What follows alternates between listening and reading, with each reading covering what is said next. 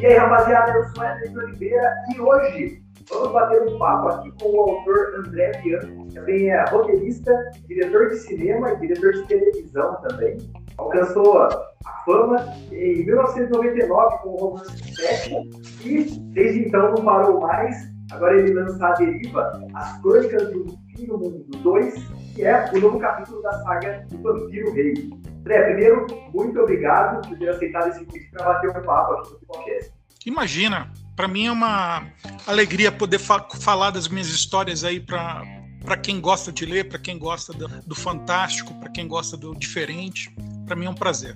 Gostaria de saber qual paixão chegou primeiro na sua vida, se foi literatura ou se foi cinema? Oh, é, é, é, interessante essa pergunta mesmo, sabe? A minha memória, o que eu mais alcanço, mais distante de, de contato com histórias de me ver fã de uma coisa diante é, de uma história contada é televisão, né? Eu sou nascido na década de 70, então anos 80 era a TV era flamejante, né? Pegava todo mundo. E primeiro a televisão e aí eu, eu voltava do parquinho, né? Do jardim da infância, da, do pré-1, estudei aqui em Osasco na Fundação Bradesco e ficava assistindo ali o Elo Perdido. É a coisa que eu mais amava assistir, era o Elo Perdido. Muito antigo, né? Que depois também teve uma refilmagem, um filme que foi horroroso, né? Acho que foi com Will Ferrell, se não me engano, né? Foi, foi tenebroso mesmo. E desde o 7 até agora, quais você acha que foram as principais mudanças que você sentiu, lógico, no mercado editorial brasileiro? Outra pergunta ótima, porque como na primeira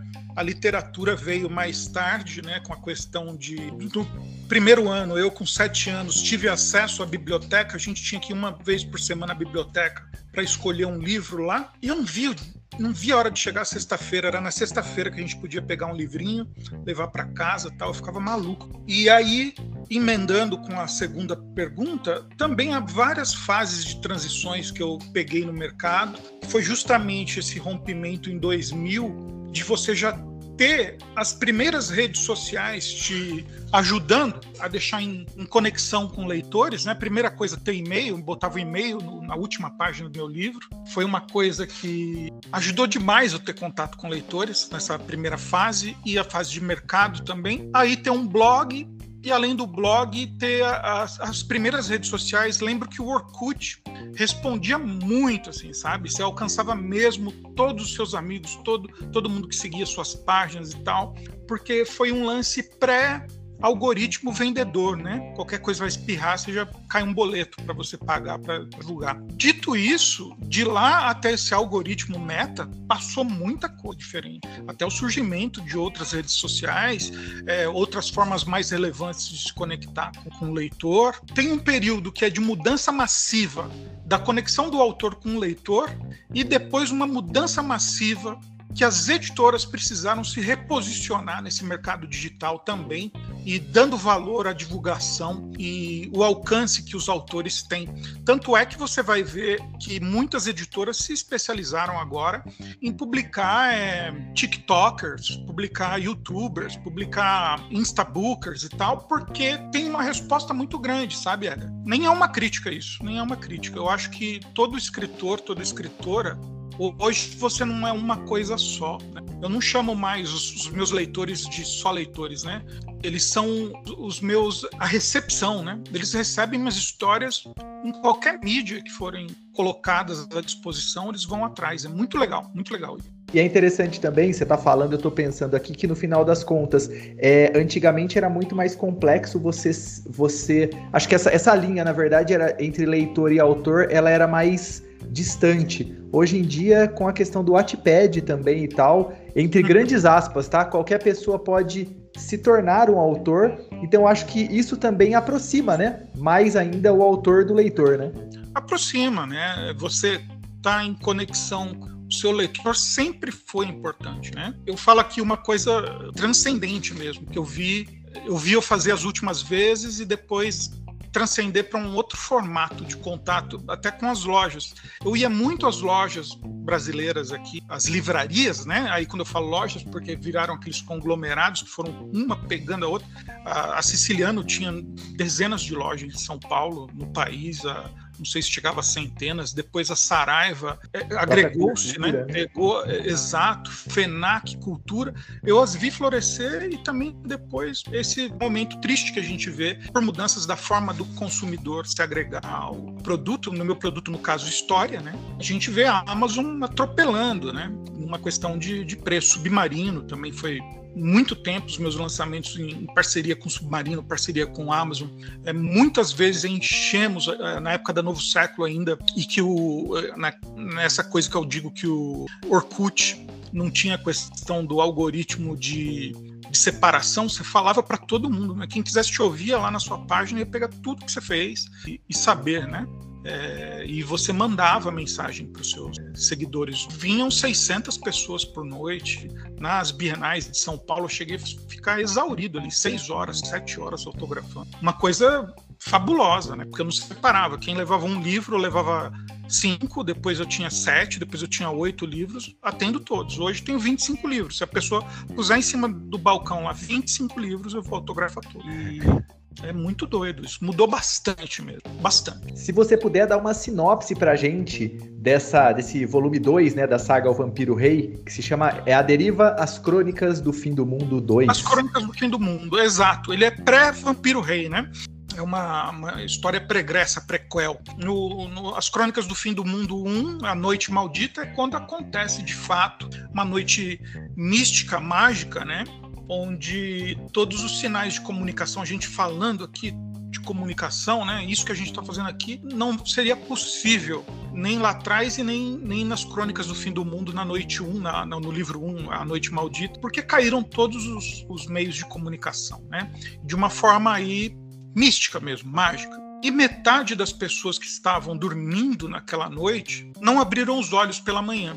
Estavam vivos lá e adormecidos ainda. Então, o primeiro volume é o entender disso, né? Porque depois de sete noites, muitos dos que estavam despertos se tornaram vampiros, né? Então, a humanidade toda no planeta, se pensar, metade adormeceu e a outra, outra metade foi dividida em humanos e vampiros, que lutavam por esses bilhões, e se a gente pegar o recorte aqui para Brasil e pegar o recorte para Grande São Paulo, quando eu escrevi A Noite Maldita, tinha 10 milhões de habitantes, né, na Grande Então, você imaginar que poucas noites depois da Noite Maldita, esses 5 milhões que ficaram acordados se dividiram de novo. 2 milhões e meio de pessoas e 2,5 milhões de vampiros, né? E as pessoas lutando para salvar esses adormecidos, porque logo perceberam que eles estavam inertes e então indefesos também, né? E aí a gente vê a figura que antagonizam essas histórias, né? O, o protagonista, que é o Cássio Porto, e então a vampira Ra Raquel Vareda se põe frente a frente para disputar cada adormecido, porque os humanos queriam resguardar e os vampiros preferiam para tomar do sangue, porque era uma fonte, até que se saiba, eterna de, de sangue, de energia, né? E isso, os vampiros levando para os grandes túneis, para o subsolo, para o metrô, todos esses eh, adormecidos, e pela manhã os despertos tentando, da sua forma, fazer também essa busca, né? Para salvar as pessoas. E no 2, a gente está na continuação disso, Raquel muito mais poderosa e querendo os filhos. O que aconteceu nessa noite, né, maldito? Teve essa divisão e depois outra divisão, as pessoas estavam perdidas, né? Ficaram à deriva. Então, entrega as a noite maldita entrega certinho assim a continuação para o A Deriva, que são ainda os, os, humanos muito perdidos. E quem se tornou vampiro também. E perdido por quê? Por essa nova identidade que todos tiveram que assumir, né? E as divisões que aconteceram não foram assim, é, esta mulher é má, né? Raquel, como eu digo, é a vampira protagonista. Não, não é má. Ela é uma mãe que se tornou vampira, era promotora de justiça, estava trabalhando na noite quando aconteceu a noite maldita, se tornou vampira, foi arrancada né, de casa, não, nem conseguiu chegar em casa assim, por, por, questões do plot, né, não, vou, não vou estragar aqui para as pessoas. Claro. Mas ela se, ela desperta para noite ela era mãe, ela vai, ela tá em busca dos filhos, que vai se formando na cabeça dela. É uma certeza dentro dessa dissolução de tudo de que ela quer os filhos não é justo ela ficar sem os filhos. E eles estão justamente sob a custódia lá do Cássio Porto, numa fortificação que eles levantam no interior de São Paulo. Eles erguem é onde tinha é, inaugurado ficticiamente, né, de forma fictícia, um hospital escola e que Cássio conhecia tal. E aí eles vão, vão colidir, né? O que, que vai acontecer? Tão barato, tão barato a deriva. Quem pega é, as crônicas do fim do mundo, eu vou deixar coisa para eu guardar aqui para falar, que não vai ter mais assunto. E no caso dessa saga, é, como que é o processo de criação? Ou seja, você já molda toda a cronologia de eventos é, de todos os livros ou você escreve separadamente? Então, eu crio são escaletas, né? É uma, uma ferramenta de roteiro de audiovisual, mas que na verdade, seria aqui para nós na literatura o rascunho, né? Um rascunho dos livros onde eu ponho cada plot, né? Raquel Vareda, ela é em si um plot. Cássio Porto, o que aconteceu com ele? No, estou criando ele agora, por quê e o que vai suceder na vida dele, no primeiro livro, né? Raquel, o que vai suceder na vida dela. E ela já é uma, ela é uma personagem que perspassa por todas essas histórias. Porque o livro Bento, a saga Vampiro Rei acontece 30 anos depois dessa noite, a noite maldita. 30 anos depois. Aí, nesses 30 anos depois, aí a Raquel tá lá já, entendeu? Eu tenho que conciliar os plots de quem vai aparecer lá na frente, eles têm que estar tá ainda alinhados aqui atrás. Tem momentos muito interessantes. Para quem é fã mesmo, gosta dos livros, segue os livros. Tem muito easter eggs aí dentro do, da, da prequel. E depois, cara, vou alinhando um capítulo com o outro, porque eu gosto de contar histórias em multiplots multiplots dentro do Brasil, multiplots dentro de Osasco. A gente vai nichando cada vez mais assim. Os leitores enlouquecem, adoram. Eu imagino também que esse processo criativo seja um tanto é, nesse início assim. Acho que são muitas ideias e para um autor assim, para condensar todas as ideias, verificar, bom, essa daqui eu acho que pode servir, essa daqui pode ser uma ideia até para um próximo livro. É, um é uma separação que às vezes é deve ser um pouco complicada também, né? Difícil de fazer, né?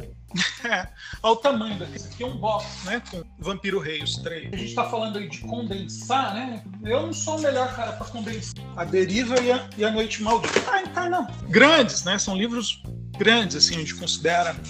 São histórias longas. E olha que eu coloco justamente, eu tenho uma facilidade para entender o que é mais importante da história. Porque se, se você deixar também com muita barriga, o leitor não vai, sabe? E tá cada vez mais cruel isso, cara, porque as outras formas da gente receber histórias hoje em dia, né? Netflix, Amazon Prime, tantas outras, né? Tipo, é, a Warner, a competição é injusta com o escritor. Mas no final da, das contas, né, as histórias são geradas na mente de alguém ainda. Então, estão aí. Legal. E eu sinto que o livro, ele posso estar enganado, tá? Mas eu sinto que ele bebe um pouco da fonte de RPG, por exemplo, Vampiro à Máscara, não sei se eu estou correto ou não. No meio de tantos projetos sobre o tema, seja livro, seja cinema, seja série também, como fazer para diversificá-lo e não ser apenas, tipo, mais um na multidão?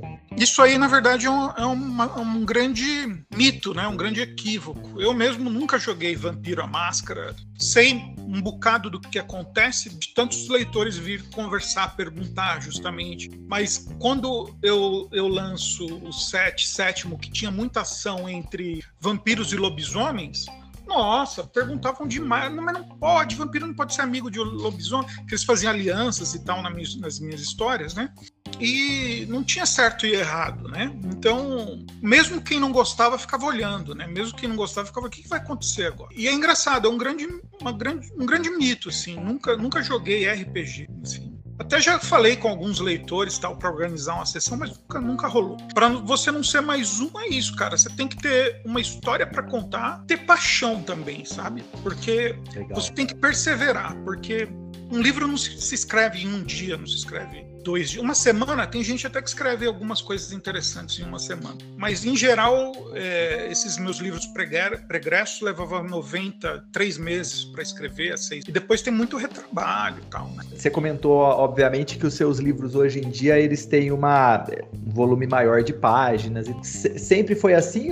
No começo, talvez um, um pouco menor, talvez, os livros? Não, não tem essa relação. É que é, quando eu escrevo assim, a história vai ter o que ela precisa ter. Primeira okay. coisa que eu converso com a editora, com as editoras naquele tempo, era isso, para não, não cortar os livros, não editar os livros sem minha autorização. Hoje falo com a minha gente também, às vezes ela fica maluca comigo, porque os livros estão ficando grandes, maior do que o esperado e tal. Os meus livros tendem a ficar mais enxutos possível, o que eu estou falando. 200 páginas a 300 páginas. Okay. Né? Isso por uma, um reflexo de mercado também, porque muita coisa mudou. Então, muita coisa mudou mesmo. Assim, tipo, para uma, uma editora enviar livros pelo correio, o peso tem que ser mais ou menos X, entendeu? Aonde eles conseguem diminuir ou aumentar o peso? Justamente nas páginas. Você vê um livro que tem um papel diferente, então pode ver que é para ficar mais leve, em geral. Ou fazer o processo contrário, se for necessário também, mesmo operação é feita o livro parece que está maior, está pesado, bota lá um monte de imagens, mais é, ilustrações, né?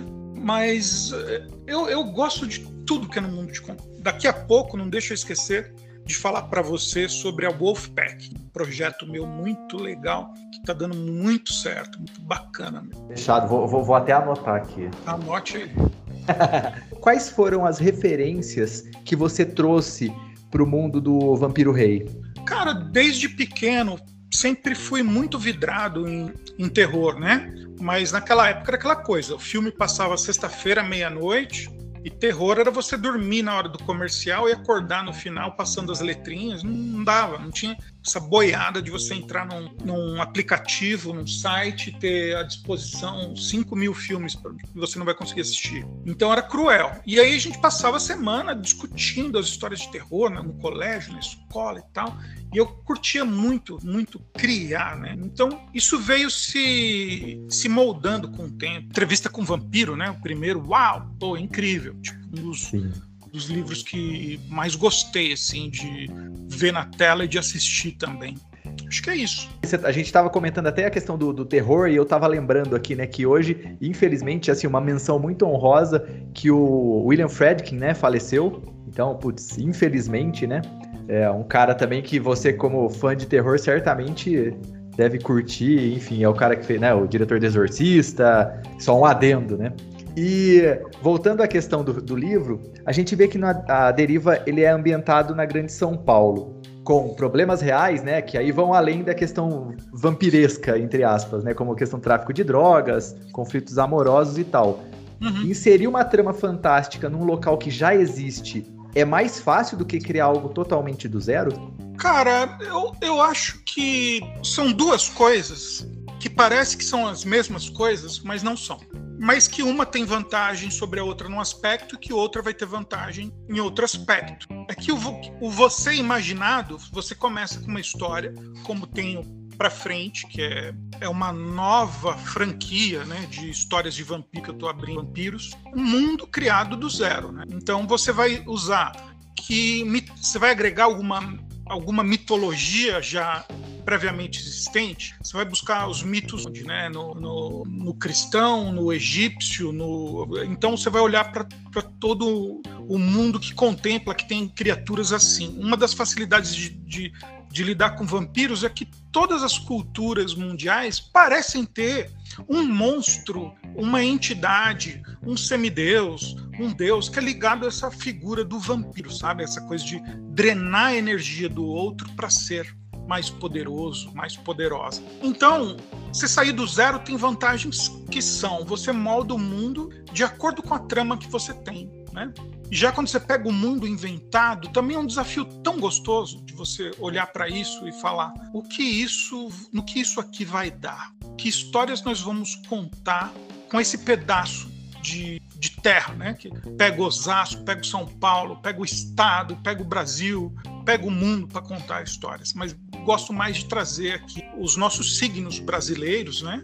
É, eu brinco muito com os meus leitores e escritores que aprendem comigo na hardcover, que é tipo, pô, Godzilla já destruiu tantas vezes, né? Nova York, King Kong também, Godzilla importado do Japão. Vamos ver, vamos deixar destruir um pouquinho Osasco, aqui outras cidades, vamos, vamos arrebentar aqui. E o leitor se sente compensado, o leitor que gosta, né, de fantasia, de terror, ele se sente recompensado. No começo foi esquisito, eles diziam, né? Era estranho ter histórias bem legais no Brasil, né? Eles sentiam muita falta de, mas é, curtiram muito depois. Até porque, né, André, a gente tem um, o Brasil é um, é um, um ambiente, vamos dizer assim, tão vasto e tal, que no final das contas acaba cabendo todo tipo de história, né?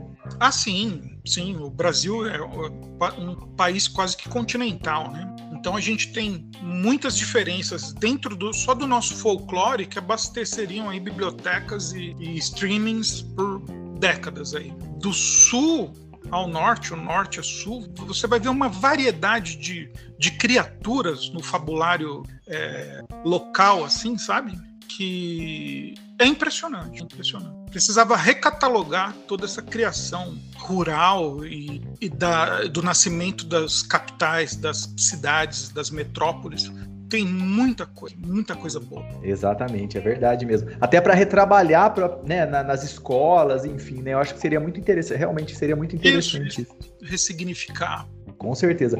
E no caso específico do A Deriva, quanto tempo você demorou Desde assim, quando você sentou para escrevê-lo até a entrega do produto final? Olha, esse é difícil de eu medir, sabe? Eu tava com uma linha, tava indo direto, mas entraram outras encomendas, aí eu parei, depois voltei, parei, depois voltei e acabei terminando. Se juntar tudo aí, eu acho que é um ano de trabalho, se juntar tudo, mas o que demorou assim para chegar pro leitor foi eles estavam sedentos já, falaram, puxa vida, não faz mais isso, André.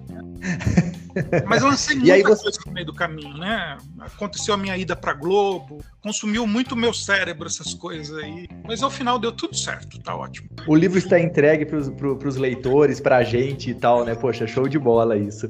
E você também participa da escolha da capa dos livros? Como que é esse processo? Não, esse processo eu, eu, eu deixo muito mais para a editora, né? Normalmente quando eu dou sugestões não gostam, então eu deixo, eu, eu, em cada editora que eu trabalho, eu falo, pergunta para a diretora, para o diretor do comercial, o que, que ele acha da capa. Pronto, só isso. Quem tem que gostar da capa do livro são os vendedores que vão representar o seu livro em cada editora, em cada livraria, aliás, desculpa. Aí, entendeu? Então, ou eles fazem é, quiz, né? Perguntam qual, qual capa tá mais legal, qual opção é mais legal, mas é, em geral eu deixo isso é, a cargo da editora. Bom, como você já comentou, certamente tem os leitores que te acompanham há muito tempo, né?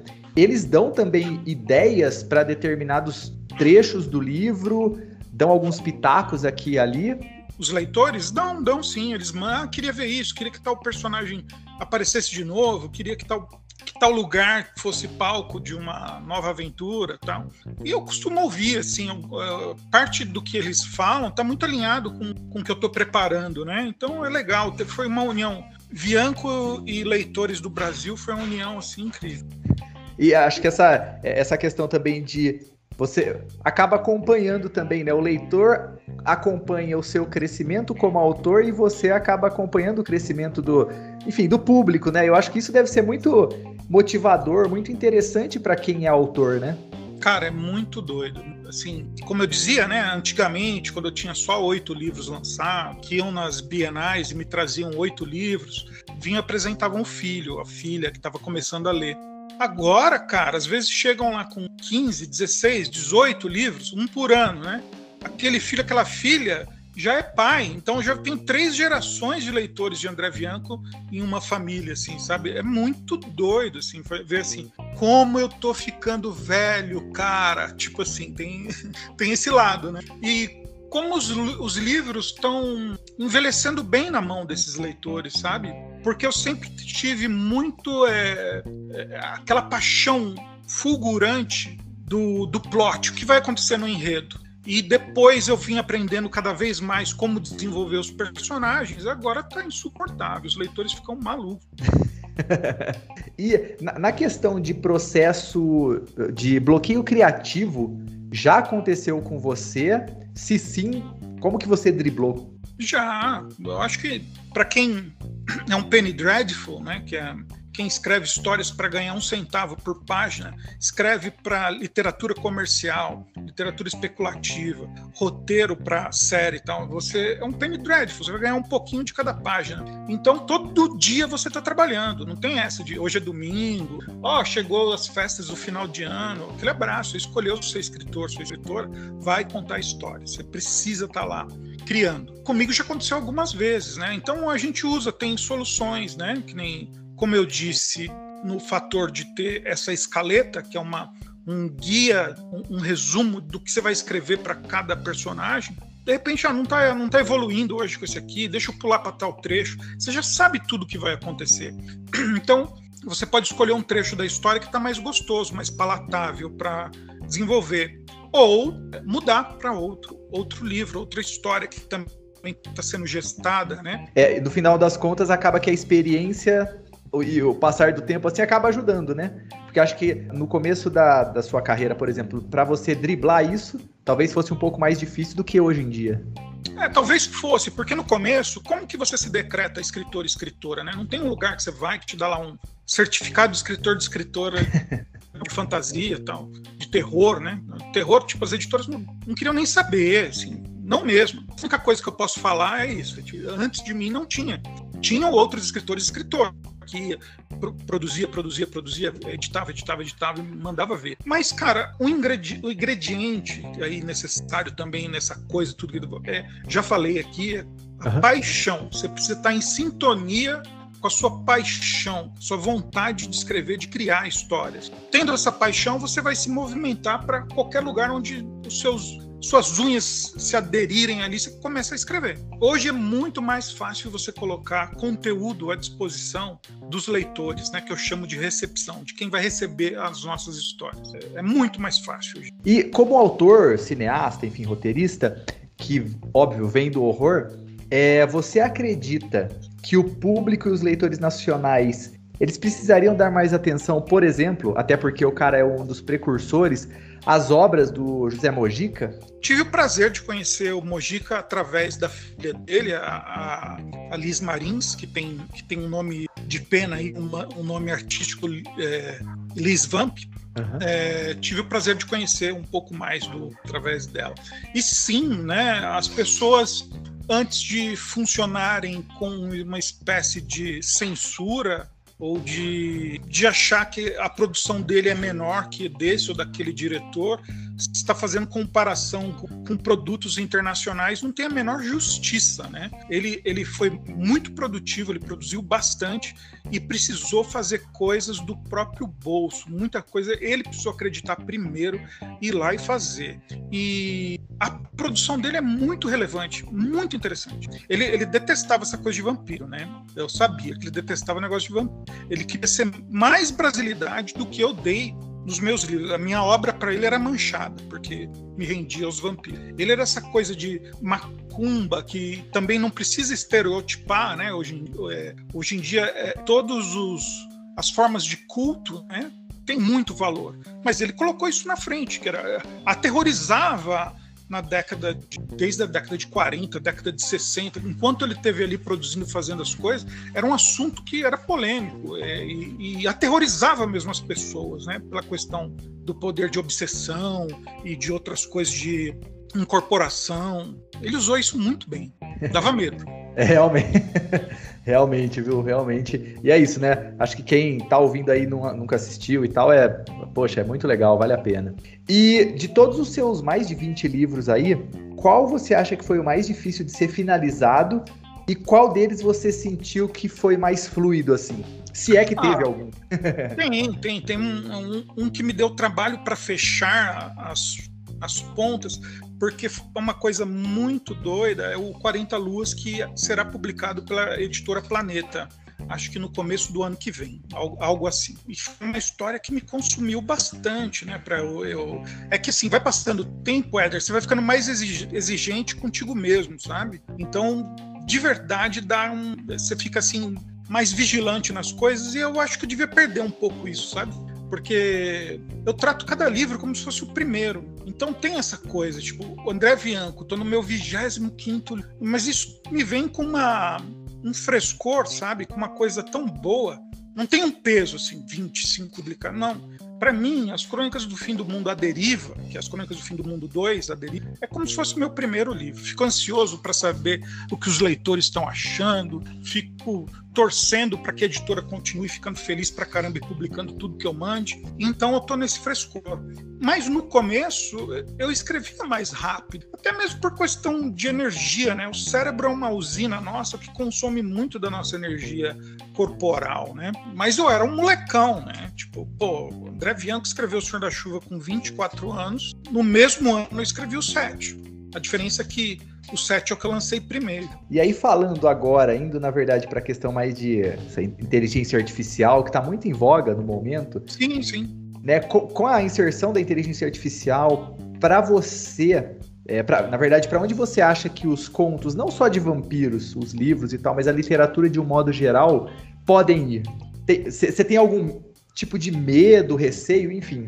Não, não tenho medo e receio. É aquela história. Você tem que estar tá atualizado. Senão você passou e, tipo, o que que eu, eu, Você, como contador de histórias, tem que estar atualizado nas possibilidades, né? O receio maior que as pessoas fazem diante do, do que foi desenvolvido até agora com inteligências artificiais, eu vi muito dentro da área da ilustração, né? Porque a capacidade de você entrar num Mid DAO e, e criar as imagens do jeito que você quer é, se tornam muito mais possíveis. Eu mesmo uso para criar imagens e ilustrações quando eu preciso, mas antes eu dou uma passadinha no chat GTP, peço chat GPT, me dê um prompt otimizado para o Mid Journey para criar tal imagem. E aí ele vai lá e me dá. Agora, sobre a criação, criação é, de ficção, eu acho que demora mais um pouco, mas eu não ficaria surpreso não se em três anos alguma AI conseguisse juntar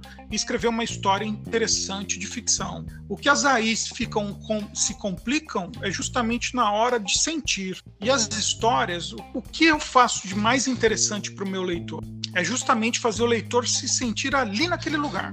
Então essa coisa que eu chamo de imersão sensorial, que é uma coisa que eu amo fazer e faço bem, é onde deixa uma inteligência artificial mais complicada. Escreva esse trecho mais de uma forma mais lírica e poética. Pode ver, embaralha tudo a cabeça da, da, inteligência artificial, porque ela não sabe exatamente o que é sentir. Então ela vai usar, sim, de palavras mais rebuscadas, edulcoradas, porque ela entende hoje que isso é o que faz um texto ser mais sensível. E não é. Interessante, interessante isso. E já há alguns anos nós estamos diante de um excelente time de autores nacionais de fantasia, como você, Eduardo Spor, a Carolina Munhoz, Afonso Solano, enfim. Éder, cortou o som aqui, cara. Pô, justo agora, Éder, queria falar mal de todos os meus amigos aí. Agora eu tô ouvindo. É... Você acredita que os eventos de literatura, além, obviamente, das redes sociais e tal, eles também são responsáveis por esse reconhecimento de vocês? Cara, sim, os eventos literários têm um peso muito interessante, porque é o momento da gente pegar tudo que era estava digital ali, estava em rede social, um pouco distante eventualmente, você vai ali conhece o seu leitor, sabe? Você vê uma plateia cheia de gente gritando o seu nome ali. É uma coisa legal pra caramba. Não, eu, tô dizendo, é o reconhecimento. Não tô dizendo que um monte de gente gritando seu nome é, parece que é uma coisa assim majestosa ou um cara insuportável de metido. Não, não, não.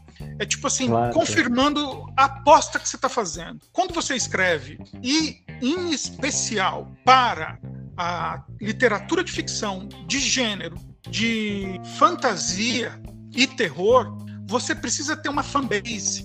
Você precisa ter leitores compactuando com aquela sua história de ficção mentirosa ali, que para eles fazem todo sentido.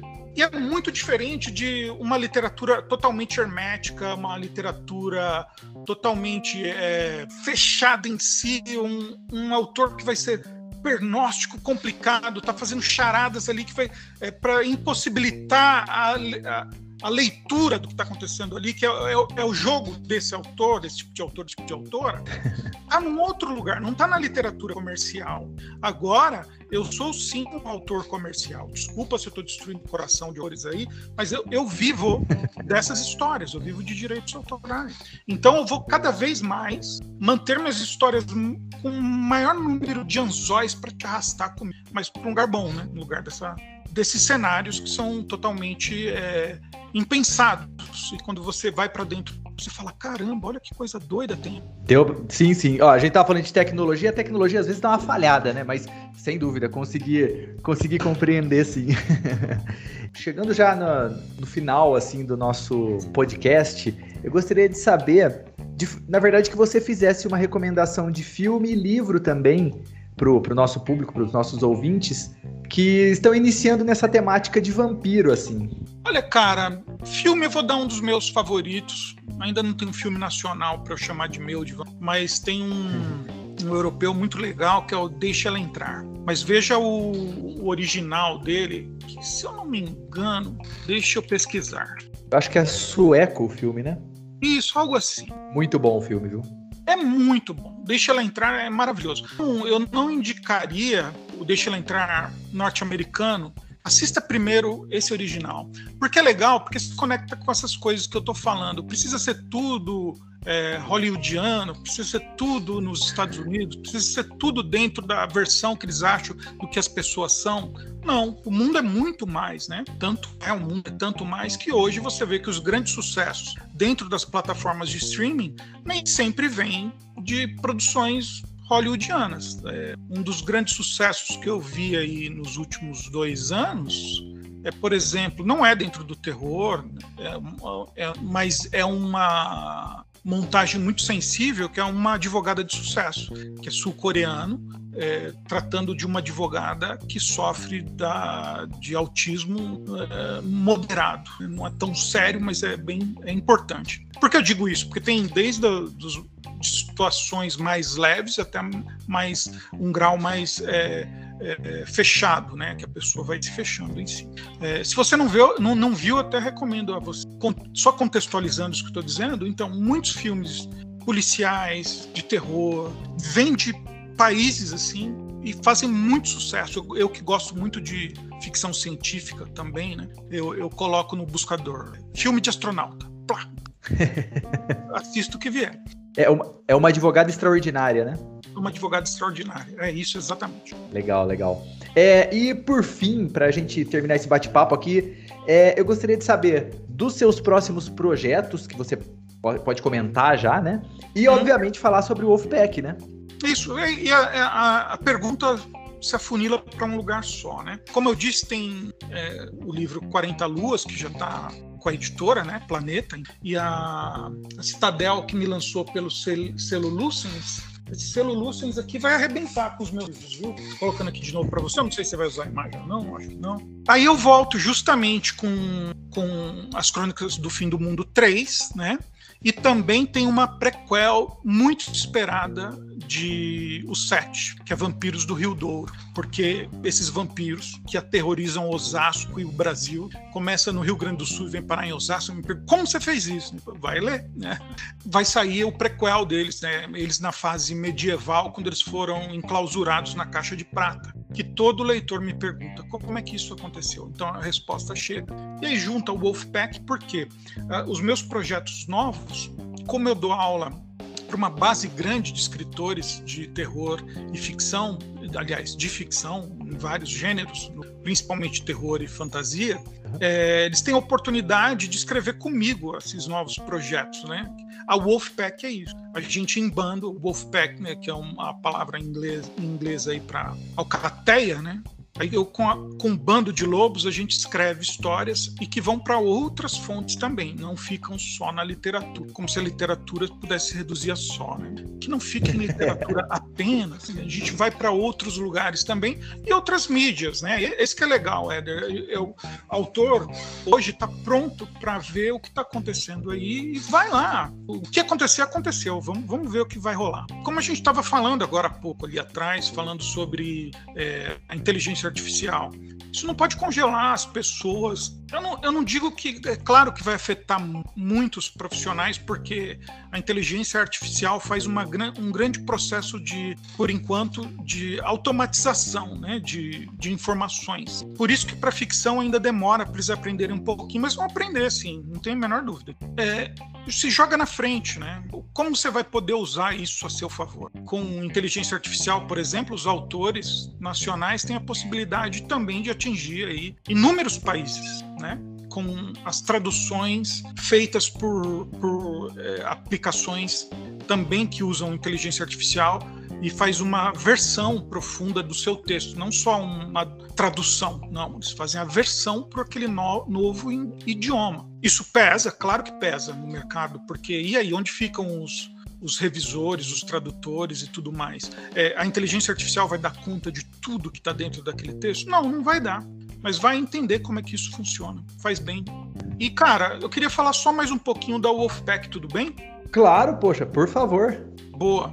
E esse processo que eu estou fazendo com a Wolfpack é pegar os alunos que aprendem comigo na hardcover, se você puder pôr o link aí, hardcover.digital. Ok. Logo que eles fazem ali um treinamento com os meus cursos, né?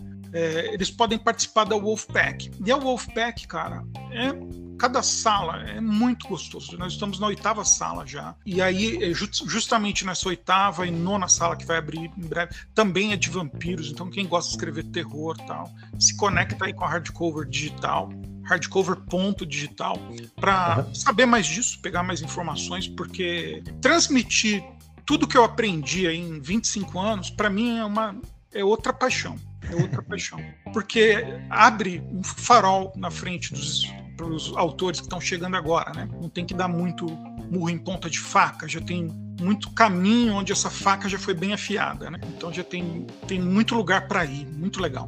E acho que pra, a, a gente volta na questão, né? Até para você também é um respiro de, não vou dizer inovação, mas assim, ter esse contato com as novas gerações também, putz, deve ser engrandecedor para você também, né? Muito, nossa, é justamente isso. Transmitir o conhecimento para quem está chegando é muito legal, muito bom. André, eu quero agradecer novamente por você ter disponibilizado essa uma horinha para bater um papo. Foi muito legal, claro. muito legal mesmo. As portas estão abertas. Quando quiser voltar novamente, fique à vontade. E sucesso sempre, cara. Sucesso sempre, porque você merece mesmo. Obrigado, Éder. Eu agradeço também. Se for ao ar antes do dia 27 de agosto, dia 27 de agosto, tem o lançamento aqui em São Paulo, o oficial, lançamento oficial das Crônicas do Fim do Mundo 2 vai ser na Livraria Martins Fontes, Avenida Paulista, número 509. Começa às 4 horas, termina às 8. Então, ó, programão, é um domingão. Quem não tiver, quem tiver querendo conhecer aí mais histórias de ficção do Brasil, mais um escritor, mais vampiros, pode vir aí para a Livraria Martins Fontes, que eu e a editora Lúcia em Citadel vamos estar lá. Show de bola. Vou correr para editar, para ficar cegado que sai antes do dia 27. Obrigado. Beleza? Obrigado. Então, um grande abraço, pessoal, para você que ficou aqui ouvindo esse grande bate-papo. Um forte abraço e até o próximo episódio do Pipocast. Até mais.